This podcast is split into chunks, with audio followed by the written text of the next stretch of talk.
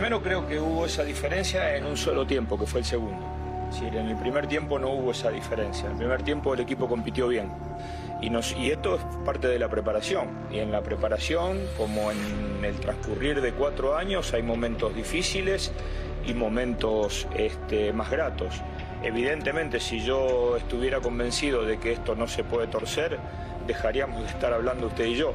Pero la realidad es que mm, nosotros no, no, no estamos dispuestos a no dar pelea para llegar de la mejor manera a disputar un mundial.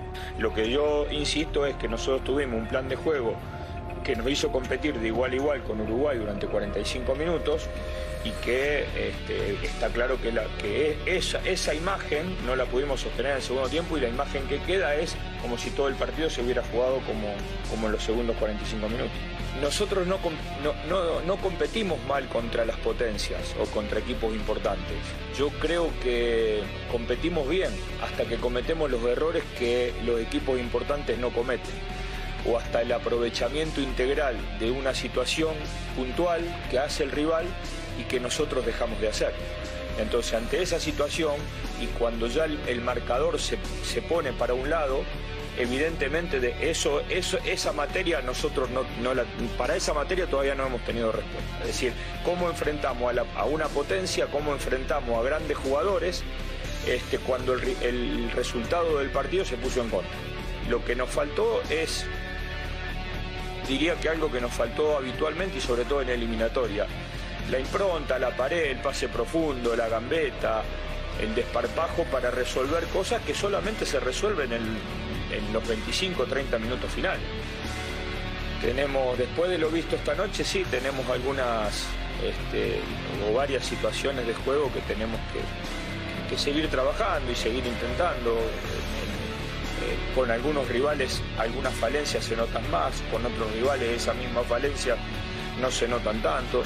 Yo no creo que solamente hayamos tenido hoy un problema de este, definición. Si bien hubo creo que dos jugadas puntuales donde fallamos en la definición, también hay un problema de tener más volumen de juego ofensivo, más volumen de juego en los últimos 25 30 metros de la cancha.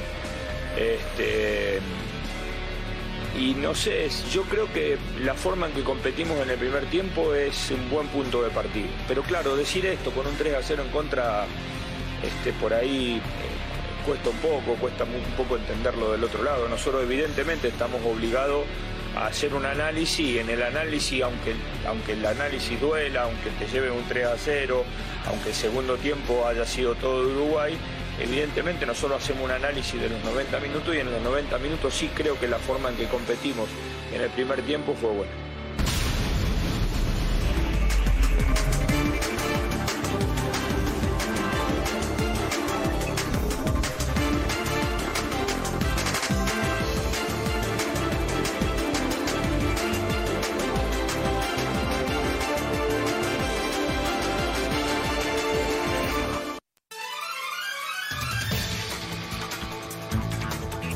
Bienvenidos. Esto es la última palabra. Como siempre, les agradecemos que estén con nosotros y arrancamos con nuestra pregunta encuesta en las redes sociales a través del código QR. A cinco meses del Mundial y después de evidenciar Uruguay el momento del tricolor mexicano, nuestra producción bien suavecita les pregunta, ¿en quién confías menos? ¿En el Tata Martino o en los jugadores? Salim Shartuni. ¿Cómo, ¿Cómo estás? Oscar? Buenas noches para ti, para todos en la mesa, la gente en casa. ¿Puedo decir una y un argumento? Sí. Los jugadores, porque me parece que el modelo de juego del Tata no lo entienden. El modelo del juego del Tata Martino tres años y medio después no lo entienden los jugadores. Sí, porque cuando arrancan todos los procesos con todos los técnicos, desde que un servidor tiene uso de razón en el fútbol, eh, el arranque del, del proceso eliminatorio es brutal, fantástico, son equipos mucho más discretos, con, con menos eh, potencial ofensivo o defensivo, y entonces México brilla, gana todos, y entonces el récord del técnico es de tantos partidos sin, sin perder, y, y, cuando viene el, proceso de valientes, donde hay que meter, donde hay que apretar, viene la eliminatoria, la fase de la eliminatoria de viajar a Estados Unidos empiezan los conflictos y Centroamérica obviamente te indica una presión distinta, pero por eso me parece que los jugadores.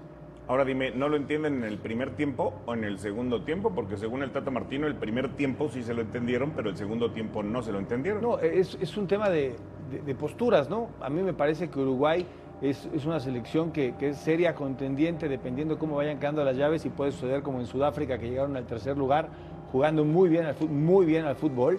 Y, y hoy me parece que, ah, bueno, ayer a México le pasaron por encima los primeros 45 minutos de una manera normal, pero el cierre del partido fue brutal para Uruguay. Fabián está ahí. Oscar Guzmán. ¿Cómo estás, Fabi? Muy bien, ¿tú? Eh, ¿Te atreves a responder la pregunta de nuestra producción de ¿Departamento de? Inteligencia la hizo? El o- departamento o, de tu- o es inteligencia. tuya propia? No, no, no, no, no. Jamás hago una pregunta. No, no, no, no, Yo soy el día sí, sí, conductor. yo soy un, condu- un hilo conductor entre ustedes, especialistas, futbolistas, creadores de magia en la cancha, entrenadores, directivos y periodistas. Muy bien. Saludando a mis compañeros, a toda la gente en casa. Yo a los dos. No confío en los dos. No confías en los dos. En los dos. El Tata porque eh, Salín dijo algo muy cierto ayer. Uruguay está preparando un mundial con un estilo de juego. Lo está mejorando. Y yo lo había dicho, que lo vi en vivo y en directo contra Chile. Y quien iba a jugar de la misma manera, y así fue. Y México está inventando o está intentando buscar otro sistema que no lo terminaron por entender. Con línea de tres, con línea de cinco, con línea de cuatro, el equipo se defiende mal. No tiene quite en la mitad de la cancha, no tiene generación. El Tata dice, en el último tercio tenemos que crear más, tenemos que ser más irreverentes, tenemos que ser, eh, eh, hacer algo diferente. Pero pusiste dos contenciones. ¿Quién le iba a tirar la pelota a Vega? ¿Quién le iba a tirar la pelota a, a Jiménez y al mismo Tecatito? Entonces es un tema que él mismo dice, y me parece que fue exhibido ayer el conjunto mexicano. Por eso yo digo, tendrán que mejorar muchísimo. El Tata volver a sus raíces, tratar de convencer a este grupo de jugadores que él ya lo tiene, ya se está casado con ellos, de que tienen que trabajar más, que tienen que volver a jugar en sus equipos o, tener- o tendrá que buscar otras alternativas. Al frente tenemos Oye, una clara no. idea, Oscar. dijo que no, ya dijo que no. Oscar, cinco partidos ganados de Diego Alonso, después de un proceso de, ¿cuántos fueron? ¿10, 12 años? Sí, De- sí, sí. 10, 12 Todos, todos Y los los años terminó con- por convencer un equipo descomprimido, un equipo que juega bien, un equipo que juega completamente diferente. ¿Por qué? No se puede cambiar en algún momento. Yo digo, jugadores o técnico en este proceso. Andan muy platicadores, ahorita voy con Alex Darío Aguinaga, pero entonces dime una cosa, Uruguay tiene ya un estilo propio que no tiene México, porque a Uruguay de qué le sirvió enfrentar a México si en el Mundial va contra Portugal, Corea del Sur y Ghana? ¿Se Va- parece algo el tri a esos no, tres? va a jugar de la misma manera, Ok, con esa misma presión eso alta. es lo que quería que me dijeras. Eso. ¿Ves? Es el estilo. ¿Cómo se ve el hilo conductor entre tus ideas Espe- magistrales? Eres eh, un hilo conductor espectacular. Alex Darío Aguinaga. ¿Cómo estás, Alex? Mi querido Hilo, ¿cómo estás? Una buena noche, compañeros en casa. Una buena noche. eh, escuchando a mis compañeros, eh, que la verdad, el concepto está muy claro. Los jugadores no lo entienden. Entonces, la responsabilidad absoluta es del entrenador. Que los jugadores les, eh, les podrá faltar, sí, puede ser que en su momento se confunden y no saben qué realizar en la cancha o cómo hacerlo. Ahora, bueno, nombraste, llevaste 38 jugadores. A cinco meses de que arranque el Mundial, no tienes todavía tus 20 jugadores base y tendrás quizás dudas de 6, podrás llevar 8, 28 jugadores, 29, exagerando ya porque dices, ok, en estos, estos tres tengo dudas, estos cuatro, pero llevar 38, con la idea de recuperar algunos que te cumplieron hace dos o tres años, o con la idea de ver a otros que son el futuro y que me parece eh, o están verdes o todavía no están, o no los pones porque eso crees tú, para mí la responsabilidad absoluta es del Tata. El jugador está para jugar y está para hacerlo bien, pero está tan confundido y también no le das las armas suficientes como para poder rendir en cada partido. El partido contra Nigeria también fue flojito, ¿eh? porque de repente ganó 1-0 y con el resultado se tapa. Este lo desnudaron, to- total y completamente. A ver, eh, Ecuador le tocó jugar la serie eliminatoria con este equipo, contra Uruguay. Y no hay esa diferencia que vemos ahora. Y ojo, que posiblemente el domingo, yo le vi a Ecuador ahora contra Nigeria. Es una selección bastante flojita la de Ecuador en este momento. Tendrá Bastante tiempo para... Bastante flojita y ganó 1-0. Y, y ojo, que los nigerianos jugaron mucho mejor que contra ¿Cómo van a México. tratar tus paisanos a la selección mexicana? Porque Uruguay es una potencia. Sí, no estoy diciendo sí, que sí. Ecuador no sea un Pero- equipo pero- importante, pero ¿cómo lo, cómo lo catalogas a Ecuador? Mira, eh, dijiste que es floquito hoy? Está flojito. Inclusive el técnico, Gustavo Alfaro, dijo que está en un 30% la selección. O sea, yo creo que le falta mucho la parte final, creación de juego. Se defiende bastante bien, aunque tuvo algunos inconvenientes, pues, pero se defiende bastante bien. Todavía le falta tener una idea de juego, que es lo que le falta a México. O sea, el domingo va a ser un partido de, de- de- de ideas diferentes, inventos, de tratar de ver qué hacen, eh, pensando, eh, Ecuador convocó 27, 28 jugadores, porque falta por llegar uno. Tiene menos dudas, pero tener 38 jugadores, yo, sea, yo para mí es, como le dicen aquí, darle a tole con el dedo, ¿no? Darle a tole con el dedo a muchos de los jugadores. Van a salir 12, por A favor. medio programa ya podemos saludar a Gustavo. Sí, por favor, Mendoza. perdón, Gus, perdón. Ah, mi Gus, ¿cómo, ¿Cómo estás? te va? Saludos a todos, a la mesa, a la gente en casa. Eh, yo ¿Respondes? No confío, sí, no confío nada en Gerardo Martino. En esta lluvia de ideas que escuché sobre la mesa, me recuerda una que di hace tiempo y que me parece oportuna traerla a la mesa esta noche. La he dicho en diferentes momentos, la he dicho en diferentes periodos mundialistas y hoy más que nunca creo que está vigente. La idea de después del Tata, de entrada yo sería de la idea de correr mañana al Tata o hoy y traer a un técnico mañana. Y la muestra está con Diego ¿Correrlo Alonso. o agradecerle su Bueno, tiempo? darle las gracias y liquidarlo. Y la muestra está con Diego Alonso. Llegó y no hubo pretexto, se puso a trabajar, encontró una idea una, y listo, vámonos. La idea. Juntas a la Volpe, juntas a la Puente, juntas a eh, Manolo. Chepo de la Ah. Torre, ya mencioné a Manolo, a la Puente, Vasco. Piojo, al Vasco, al Piojo, a Osorio, al Tata, a los ¿A que quién? quieras. Bueno, No, al a los que tú quieras. ¿para a los que tú lo vas a quieras. hacer venir desde a, Colombia, a Víctor papá? Manuel Bucetich, a Enrique Mesa, a esas vacas sagradas del fútbol mexicano. Las juntas, ¿Y el flaco? uno, dos, el flaco Tena, uno, dos, tres días o dos, tres horas, para que te digan, con base en su experiencia y con las características del jugador mexicano, cuál es el perfil adecuado del entrenador con base en las características del jugador mexicano, con base en ello cuál es el estilo de juego que deben de practicar y con base en esto escoger un entrenador. Ok. No podemos estar dando bandazos de Martino, Osorio, La Volpe, Miguel, Chepo, todos diferentes. Todos Pero diferentes. Tú lo que quieres hacer es una convención internacional de Ajá. entrenadores. Nacional, nacional. Que va, no, internacional, porque vas a traer de España al Vasco, vas Bueno, a es traer. mexicano. De Colombia. Ahora, ahora de Qatar. No creo que quiera, pero. Colombia. de- no, no. Eh, Hasta el Jimmy Lozano, que está más de los más nuevos en selección. ¿Y, y eso sabes en qué resultaría, mi querido Gustavo Mendoza? ¿En qué? En una torre de Babel absoluta. ¿Por qué? Que van a estar horas, hable y hable y nadie se va a poner de acuerdo. Bueno, Porque cada tres- uno, como bien lo dale dices, ha tenido estilos diferentes. Dales Sí. tres y días. defiende la suya. Bueno, entonces invita a tres. Tres pero- de esos, tres. El tema no es, idea. no es a cuántos técnicos puede juntar Gus en, en la idea que tiene, que, que es un concepto que Es una buena ser idea, muy ¿no? De fiesta tricolor. podría ser El tema es, cuando cada uno de estos técnicos que ya mencionamos se fue de la selección, creo que ahí empiezan los asteriscos. ¿Por qué se fue? Porque el único que reunió el ciclo mundialista, si no me equivoco, La Volpe. fue la Volpe y el profe Osorio. Y después tuvo que llegar Javier Aguirre dos veces de bombero. Luego tuvo que llegar Miguel. Luego el paso desafortunado del profe Mesa, del profe Bucetich, que a mi entender se les trató muy mal.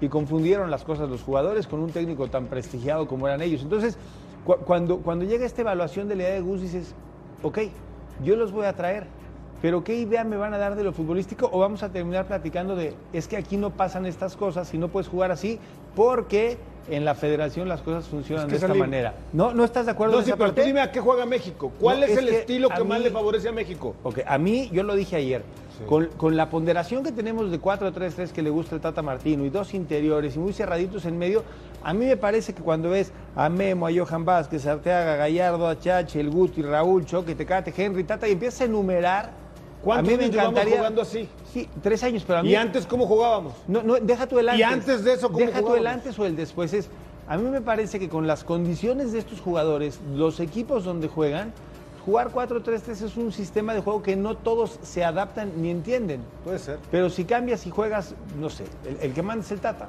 4-4-2, si pones dos delanteros, si tal vez juegas con una línea de 5, No, no, no, no, no, no, no, no. Empiezas con Pásalo cosas de Uruguay, diferentes. de Uruguay. No, con cosas es- diferentes, practicadas. Pero- Por ejemplo, Uruguay ayer nos ganó porque tiene, Pero aparte de que tiene jugadores que claro, llevan muy claro cientos de partidos en Champions, nos ganó porque tiene un mundo de variantes con Diego Alonso. Sí, golpe de Durante calidad. el Pero partido además, sí. podías ver a dos delanteros, a tres volantes. tiene golpe de calidad. Pero- Sí, pero bueno, tiene- no tienen Sí, pero claridad. Champions, ¿qué además. esperabas? Pero tiene claridad. Diego. O sea, sabe que, a ver, yo empezaría por, por más que poner una alineación o cómo deben jugar, es conocer las características de tus jugadores. Ah, o sea, por ahí tienes que explotarlas. empezar. Claro, si tienes un jugador muy rápido, Potenciarlo. potenciarlo. La idea si de tienes un técnico muy rápido, bajito, tienes que darle velocidad para que espacios.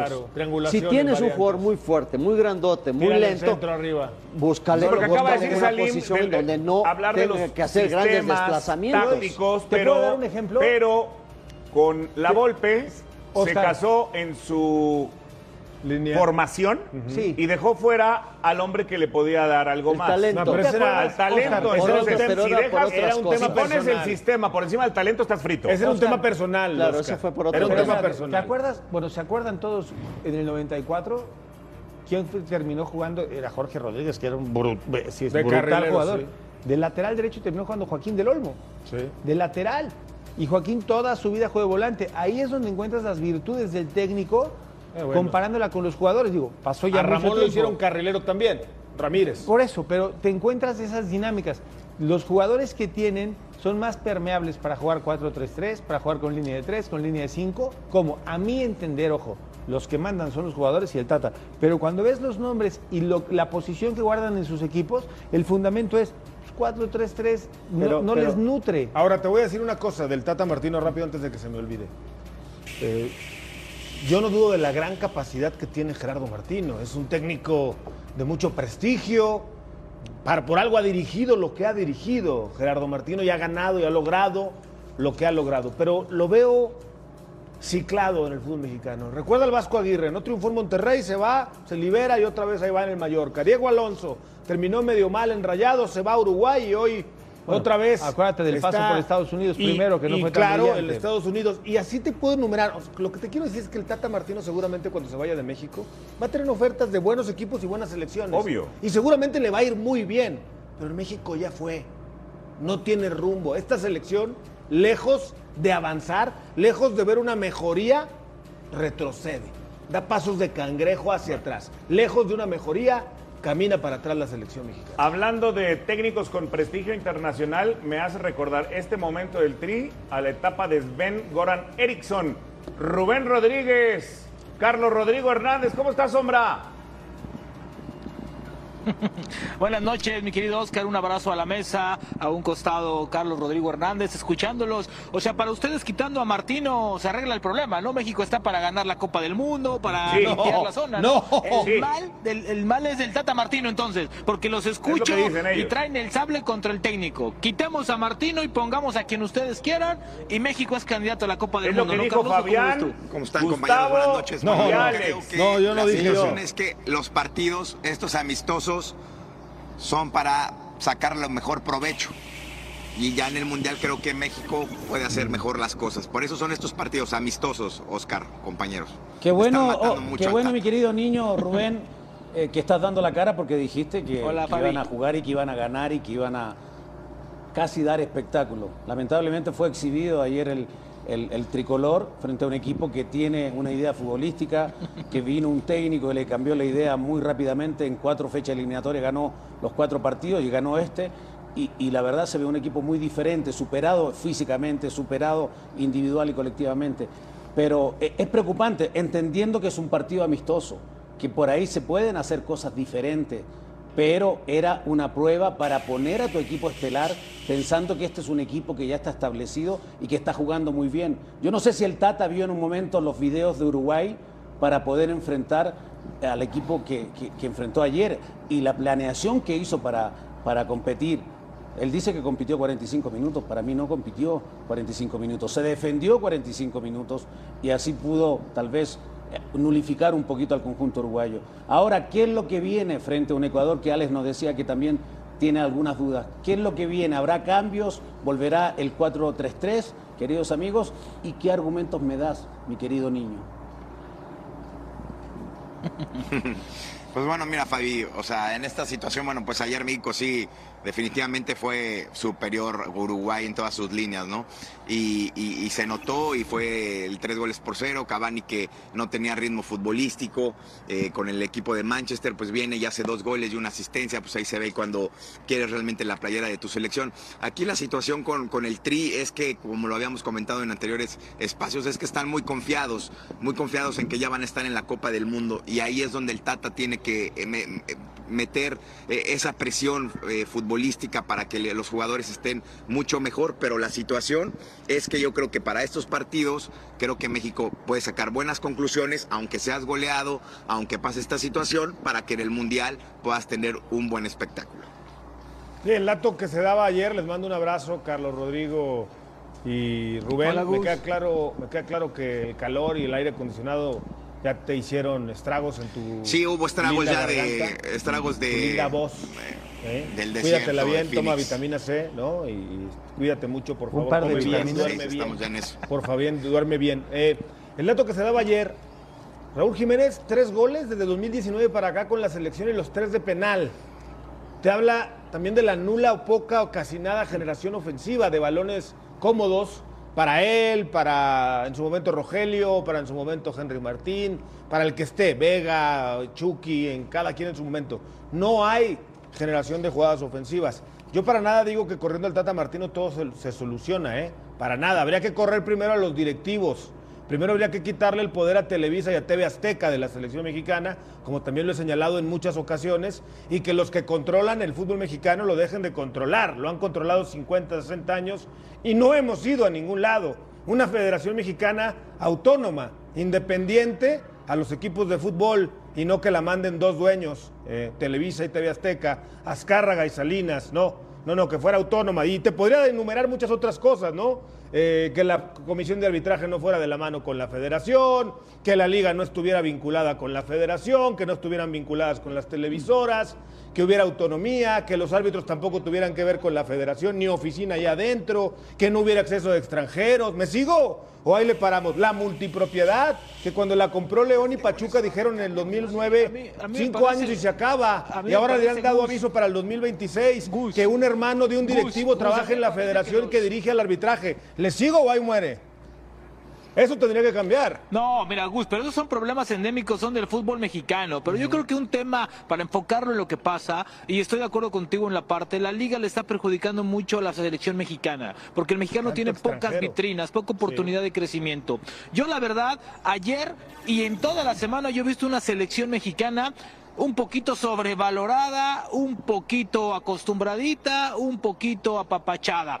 Me parece, me parece que ayer veamos la actitud, porque ayer no se salva nadie, ¿eh? Ayer no se salva nadie. Independientemente de jugar con línea de 5, 6, 7, Uruguay te iba a ganar el partido por un tema sencillo. Es mejor equipo que México, así de claro. Es un golpe de calidad y eso México no lo tiene. Entonces, si partamos de eso, sí, me parece que, que el problema es mucho más endémico de quitar un técnico o cambiar a los 38 futbolistas. Creo que si realmente se quiere cambiar esto, se puede competir con otros equipos, que para eso se trajo al Tata y creo que ahí el Tata está fallando, porque tampoco se está haciendo eso. Me parece que el problema es de raíz.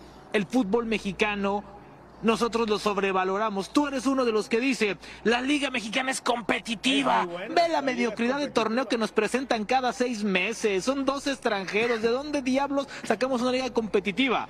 Ahí está el punto, ahí está el meollo del los asunto. extranjeros tendrían que Bueno, y ayer había caras largas después del partido. Vimos a Gerardo Torrado, a John de Luisa y a Nacho Hierro, pues no con cara de poco de pocos No, amigos. John de ¿no? Luisa estaba bastante, bastante ¿Cómo no? Le metieron tres. de- lo borraron de la cancha. El partido que vio el Tata, por Dios, que el primer tiempo le compitieron y casi casi dijo que fueron mejores que Uruguay el primer tiempo. Yo la verdad hay cosas que no entiendo y creo que hay mucho tiempo para mejorar, hay cabida para la mejora, pero se ve complicado con lo que se está viendo últimamente. No, y aparte, como bien decía Fabi, eh, yo creo que el Tata mañana va a regresar a las bases, perdón, el próximo domingo.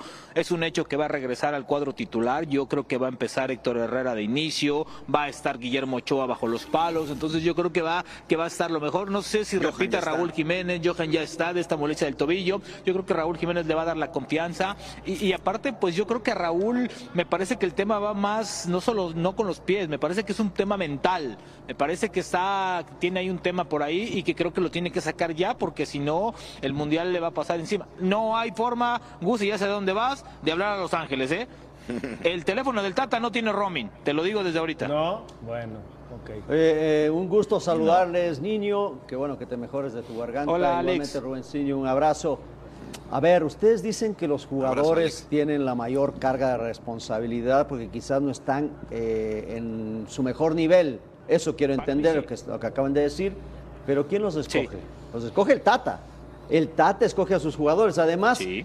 pues eh, el, el máximo responsable siempre va a ser el técnico en una selección, sobre todo porque es seleccionador. Escoge a lo mejor, que también es cierto lo que dices, que de dónde va a escoger. Bueno, se trae todos los de Europa. Poquito los mexicanos que están acá en, en la Liga Mexicana, son pocos los que son considerados y ahora llenó de jugadores, 38 jugadores. ¿A tantas dudas tiene? ¿Quiere Pero- recuperar a 38 para tener una selección pero, de Alex, tú- 26 tú- y que normalmente va a utilizar junto 14, con Fabi 15 en una eliminatoria jugadores? durísima que fue la sudamericana. ¿No les parece que esto, lejos de marcar un culpable, tenemos que aprender a qué es la realidad del fútbol mexicano, abrir los ojos y saber que no estamos para competir con estas selecciones, aunque les duela más de uno? A ver, Uruguay es una selección muy por encima de México. Ayer porque el partido fue amistoso, ¿eh? Si no, Uruguay aprieta las tuercas y te lleva cinco. Sí, no está México para competir con los rivales sudamericanos, con los primeros 10. Entonces yo creo que lejos de si el Tata es el culpable o los jugadores no están en buen nivel, me parece que es el nivel del fútbol mexicano, que de a partir de ese momento se tiene, se tiene que mejorar, es otra cosa. Pero ayer es un golpe de realidad. A mí Pero- lo que pero- me parece pero es ¿a qué que juegan? el ¿A Tata bueno, se le está echando la culpa de todo lo que está pasando en la idea futbolística, los jugadores están en buen ritmo, no. Pero a mí me gustaría que también los líderes de la selección salieran a la conferencia que apoyan al Tata o que, que la ver, ¿a gente esté No, no, no, tranquila, pero que están ahí en este estamos proceso equivocados. rumbo al mundial, que son partidos Carlos. amistosos. Pero es todo Carlos, tan ahí- estamos equivocados. ¿Cómo más que salgan los jugadores a hablar a- en la conferencia, bueno, pues todo el mundo nos vamos a la yugular sobre el Tata, ¿no? Ayer había un jugador de México para hablar, se fueron rápido, ya no quisieron eh, dar declaraciones y eso es lo malo Pero, de esta no, selección, que no, está, tan que, secuestrada que no sabemos nada de ella. Ahí, creo, ahí creo que ya estamos equivocados porque si pensamos que los jugadores tienen que respaldar al técnico, ya estamos todos locos. O sea, el técnico los llama, ¿cómo no van a tener de entrada el respaldo? Porque los, ya lo está convocando. Ahora después tienen que responder en la cancha, pero están confundidos porque no tienen una idea clara de fútbol. O sea, no importa que hablen, hablen todo lo que quieran. ¿Cuántas veces lo hemos, hemos dicho? ¿Para qué salen a hablar los jugadores? En la cancha es donde tienen que responderle al técnico.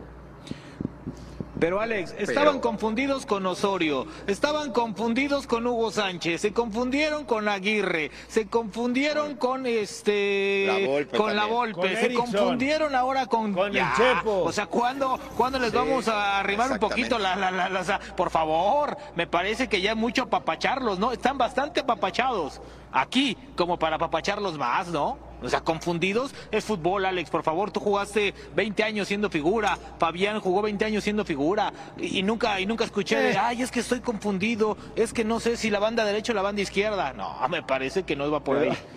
Es que si te ponen tres, luego línea de cuatro, luego tres en el medio, luego te mandan a la derecha, luego acuérdense que lo que hablamos con Osorio, Alex, era una línea esas que ya habían confusiones de las practicado. México- rotaciones, México, esta eran- línea de cinco la aquí tiene ha aplicando sido que muchísimas ya veces. cambió el Tata, ahora la cambia. seis o siete Seis veces. veces. Y anteriormente Edson era el hombre que recorría. Y anteriormente Rafa Márquez. Y así vamos. Tampoco, tampoco están haciendo otra cosa, ¿eh? Rubén, Carlos, les mando un fuerte abrazo. Hola, salud. A, a ver, eh, yo quiero entender un par de cosas. Ustedes están, gracias a Dios, desde hace muchos años muy cerca de la selección para Fox. Eh, no podemos pensar, uno, que fue una mala tarde y que no estaban enchufados y que no estaban conectados. Eh, otra, otra percepción es cómo, cómo se sienten, cuántas dudas tienen incluso los jugadores, ustedes que los ven tan cerca. Y la tercera sería, ¿y, y se sienten por lo menos preocupados los jugadores y el Tata por lo que está pasando o entendieron que fue una mala tarde? A mí me parece, Salo, que, que en la segunda las caras largas y la crítica siempre les va a permear, aunque, aunque ellos vivan en una burbuja, les va a pegar la crítica y, y- evidentemente el más preocupado es Gerardo Martino. ¿eh? A ver, yo, yo te aseguro que ayer Gerardo Martino, como lo hizo hace mucho tiempo, hace mucho tiempo, con las críticas y con todo, te, te aseguro que ha hablado con John de Luis y decirle, si usted cree, yo me voy. Conociendo a Martino, así lo hizo. Hace mucho tiempo lo hizo cuando estaba la presión a tope y resistió y tuvo la presión de todos los, los dueños y tuvo, la, y tuvo también el, aval de, de- de- de los federativos. Entonces me parece que por ahí no va. En el otro tema, yo creo que más que una mala tarde, yo creo que es nivel, Salo. Hay que reconocer que México no está para pelear con los grandes equipos del mundo. Entonces el Tata ya se quiere ir, Rubén.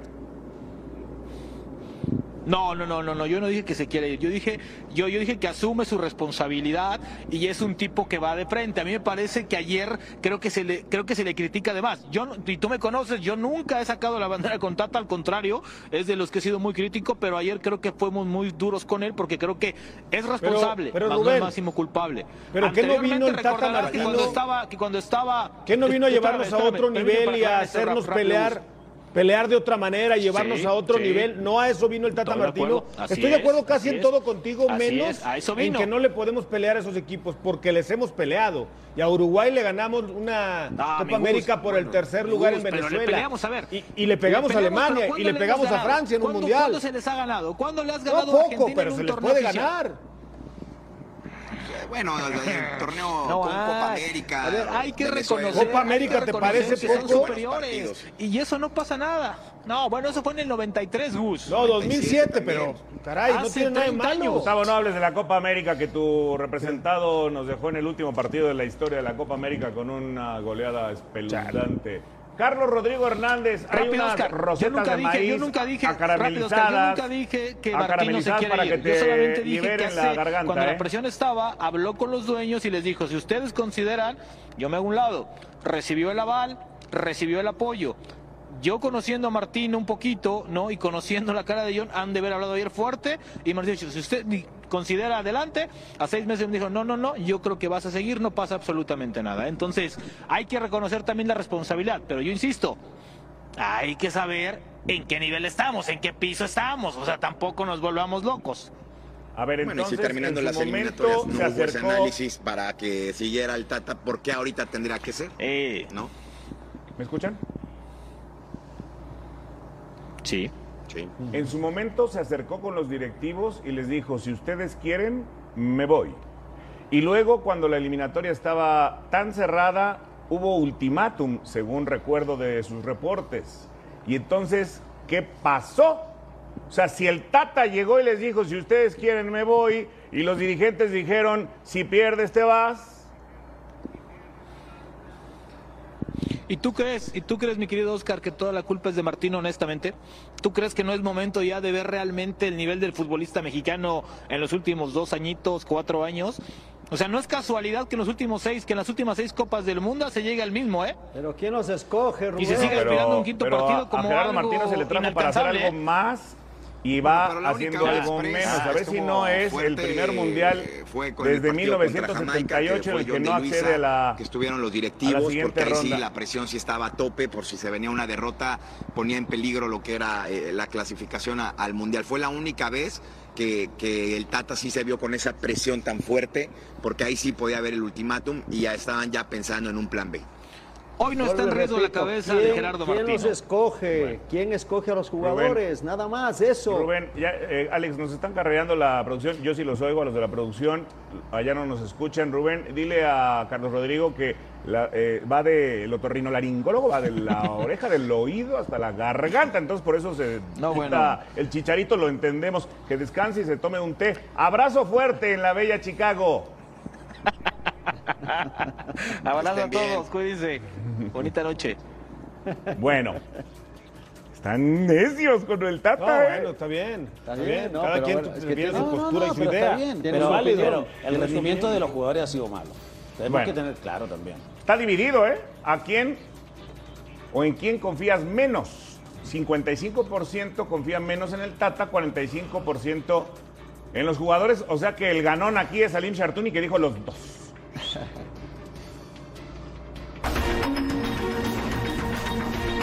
Algún momento no te dije que entrevisté a Gabriel técnico. Tenemos una gran comunicación, afortunadamente.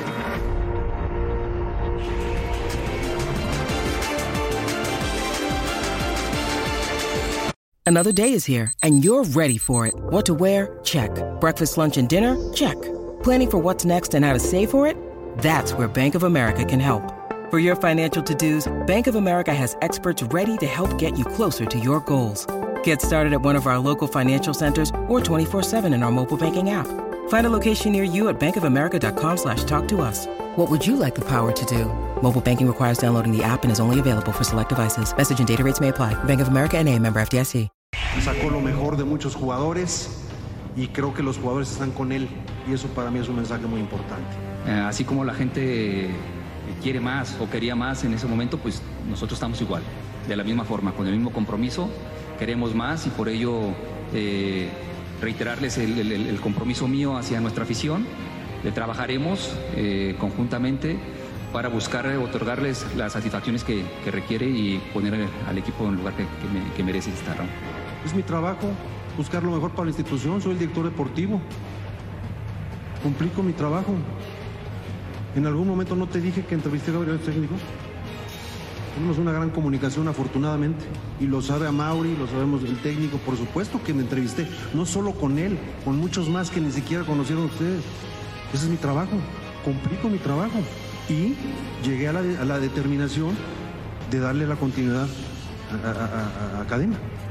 Tengo que tomar decisiones, entonces no veo por dónde. Ha pasado por todas las categorías, algo maravilloso, por todas las categorías. Entonces, este, conoce mejor que yo incluso la, institución en este proyecto. Marcelo no entra, no está considerado. Yo la, yo la califico bien. Hay gente que me está evaluando también a mí, por supuesto. Todos estamos en evaluación, entonces este, espero que bien. Creo que no, no, no hay que justificar nada, ¿no? no hemos conseguido los títulos, que es lo que la gente eh, ansía. Nos hemos acercado. Eh, yo creo que hemos quedado de ver, no yo, todos, es una responsabilidad compartida, es un trabajo en equipo. Sí, por supuesto, creo que no hemos cumplido todavía con las expectativas de la grandísima afición que tenemos. Es la realidad. La puerta está abierta todavía, estamos buscando lo mejor para Chivas, pero no quiero dar nombres en este momento. Hay una gran intención, nada más es lo que le quiero decir a la gente, estamos trabajando para tratar de conseguir lo mejor, lo mejor este, eh, para Chivas en el próximo torneo. La puerta está abierta, eso puede, puede decir que sí, que no, que quién sabe, que, que- pero nombres no voy a dar, no voy a dar nombres en este momento por diferentes razones, pero por la posibilidad existe de que venga alguien más, sí, sí existe. Bueno, en la conferencia de prensa en la que estuvieron los nuevos refuerzos y el técnico que se ratifica, el que dio la nota, pues no fue ninguno de los tres, Gustavo Mendoza. Sí. Eh, a mí lo único que me brinca, a, mí me, me viene muy bien, creo que es una buena idea y respaldo desde mi punto de vista que hayan dejado a cadena. Lo que me parece poco congruente es lo que declara Ricardo Peláez. Dice que hay que ser coherente, dice él, y que por eso lo respalda. Vaya nivel de cinismo, ¿no? En su cara le dice que estaba buscando otros técnicos y ahora resulta que es coherente. Entonces, ¿por qué no fue coherente y desde un principio lo ratificó? ¿Por qué tuvo que platicar con otros técnicos para confirmar que estaba siendo coherente dejando a cadena? No entendí. Esa parte no la entendí. Pues Eso que me su suena. trabajo. A mí me suena más apuñalada en la espalda. Eh, está bien que esté en evaluación. No sé quién lo esté evaluando, eh, porque me queda claro que el que lo ha evaluado en los últimos dos, tres años no sabe de mucho de fútbol, porque si no ya lo hubieran echado. Bueno, de fútbol o de finanzas, porque también, ¿También? se ha gastado, ¿no? Sí, La, la imagen, la imagen y las dudas que te genera cuando, cuando habla y cuando deja de hablar, que- creo que es el, el- el momento crucial, ¿no? Porque cuan- cuando, tú encuentras que Ricardo Cadena hizo un gran cierre de torneo y lo ratifican hasta el final, pues era de sospecharse y tampoco había que tener un cohete diseñado para ir a la luna, que estaban buscando cualquier cantidad de técnicos y que tal vez ninguno les dio el sí. Y eso, eso marcó la, la gran diferencia. refuerzos en el cuerpo técnico también que van a ser fundamentales. Así que pues, con todo este proceso, yo te diría eh, la parte final de Ricardo cuando dice, pues sí, hay muchos nombres que pueden llegar, pero no te voy a dar el nombre de ninguno.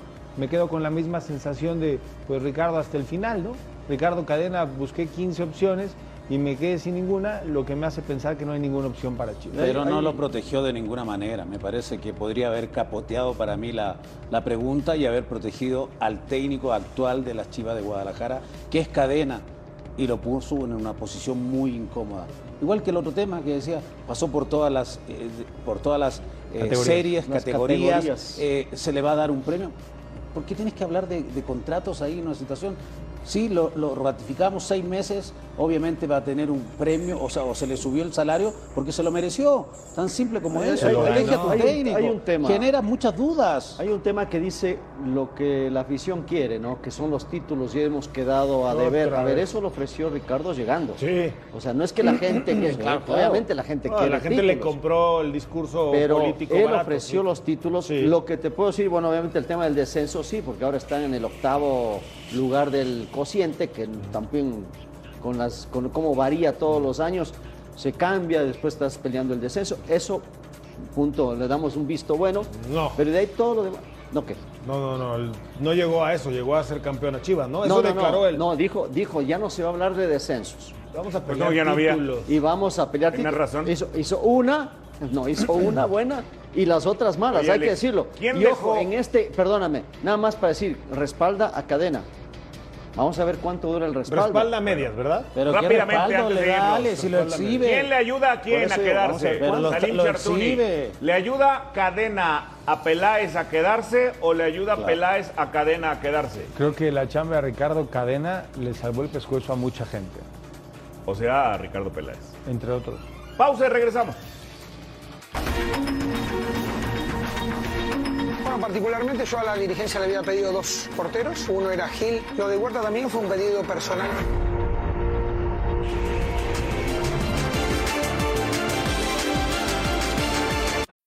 When you need mealtime inspiration, it's worth shopping Kroger, where you'll find over 30,000 mouthwatering choices that excite your inner foodie. And no matter what tasty choice you make, you'll enjoy our everyday low prices, plus extra ways to save, like digital coupons worth over $600 each week. You can also save up to $1 off per gallon at the pump with fuel points. More savings and more inspiring flavors make shopping Kroger worth it every time. Kroger, fresh for everyone. Fuel restrictions apply. Última palabra, qué gusto saludarlos. Muy buenas noches. Tercer día de pretemporada de los Pumas aquí en Acapulco, Guerrero.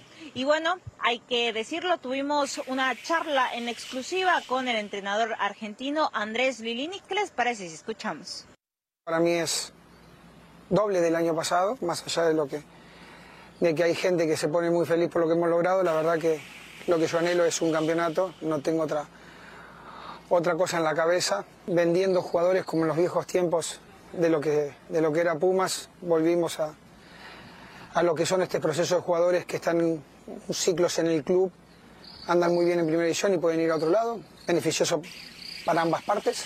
Acostumbrarnos que Alan ya no está y que no estuvo Eric Lira y que se fue Juan Pablo, se fue Charlie, se fue Mayorga en su momento, Andrés Siniestra, que era capitán. El proceso es ese de Pumas. Bueno, particularmente yo a la dirigencia le había pedido dos porteros. Uno era Gil y otro era otro jugador que está en otro equipo. La dirigencia hizo el esfuerzo, el que más rápido pudo eh, poner sobre, sobre la mesa y arreglar fue a Gil.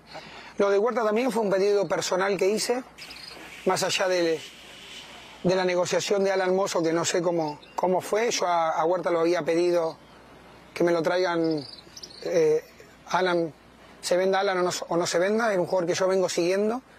Yo regreso con ustedes al estudio. Muy buenas noches. Gil Alcalá es un buen arquero, ¿no? Muy buen arquero. Más o menos. Bueno, la, la etapa es de gustos, ¿no? La etapa en Querétaro la hizo bastante A ti, a Aguinaga le encanta esa corbata, a mí no, a mí me gusta esta. No te gusta esta. Yo ¿Pero qué creo, no te gusta de Gil? ¿Y esta no yo, te gusta, Gus? eh, yo creo que no va a caer en tus Pero te estoy diciendo mi corbata, hombre. Yo creo que el portero titular en Pumas es Julio González.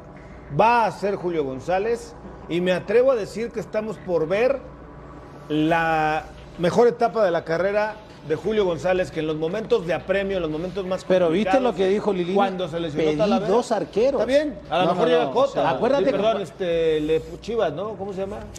Gudiño. Gudiño. Gudiño, dicen que... que Acuérdate que dio Gil dos, Alcalá, para cuando uno, se ¿no? va Claro. Volpi de Querétaro, pensamos que ese, ese arco iba, iba a sufrir. ¿Y no sufrió? Alcalá. No, sufrió. Creo que Si fue el punto bien. flaco de los últimos años en Querétaro, no, por eso no, lo no. echaron. Tuvo un es un muy muy buen bueno. arquero. Tuvo- es un muy buen arquero, pero no es para ser titular. Y yo- y en Pumas el titular debe de ser Julio González. Y Yo, yo a Gil Alcalá lo tengo en un concepto muy bueno. Cuando, cuando en Querétaro necesitaban sacar las papas del fuego, más de una ocasión el tipo apareció. Cuando llegaban arqueros y lo quitaban y lo sentaban y por alguna razón tenía que jugar de nuevo, el tipo volvía a aparecer. O sea, e- es de esos tipos que con la presión encima sabe cómo actuar y cómo ejecutar y aparte tiene mucha personalidad. Es de gustos, uno, dos, Es tres, cuatro contra uno. ¿Está bien? Ya veremos el tiempo. a ver personal, la algo, razón. algo Pausa, regresamos. A ver quién le da el tiempo la razón.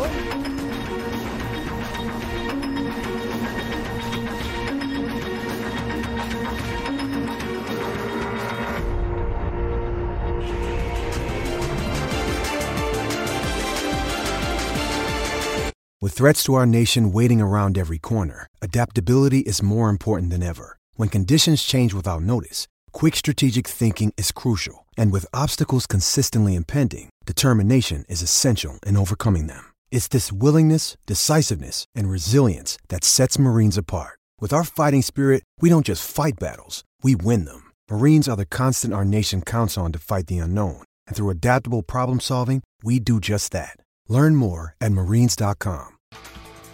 Recuerden, mañana a las 11 la última palabra, el mejor análisis en Fox Sports.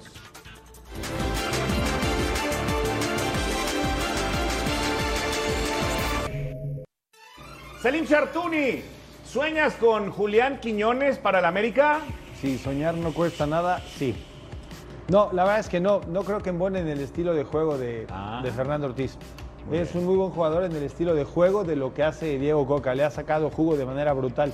Pero el estilo de juego de, de Fernando El Tan no, no, no creo que em- embone. Es un gran jugador, pero mm, a ese estilo de juego de América no. Sí, porque habría que preguntar cuál Julián Quiñones, el del Atlas o el de Tigres.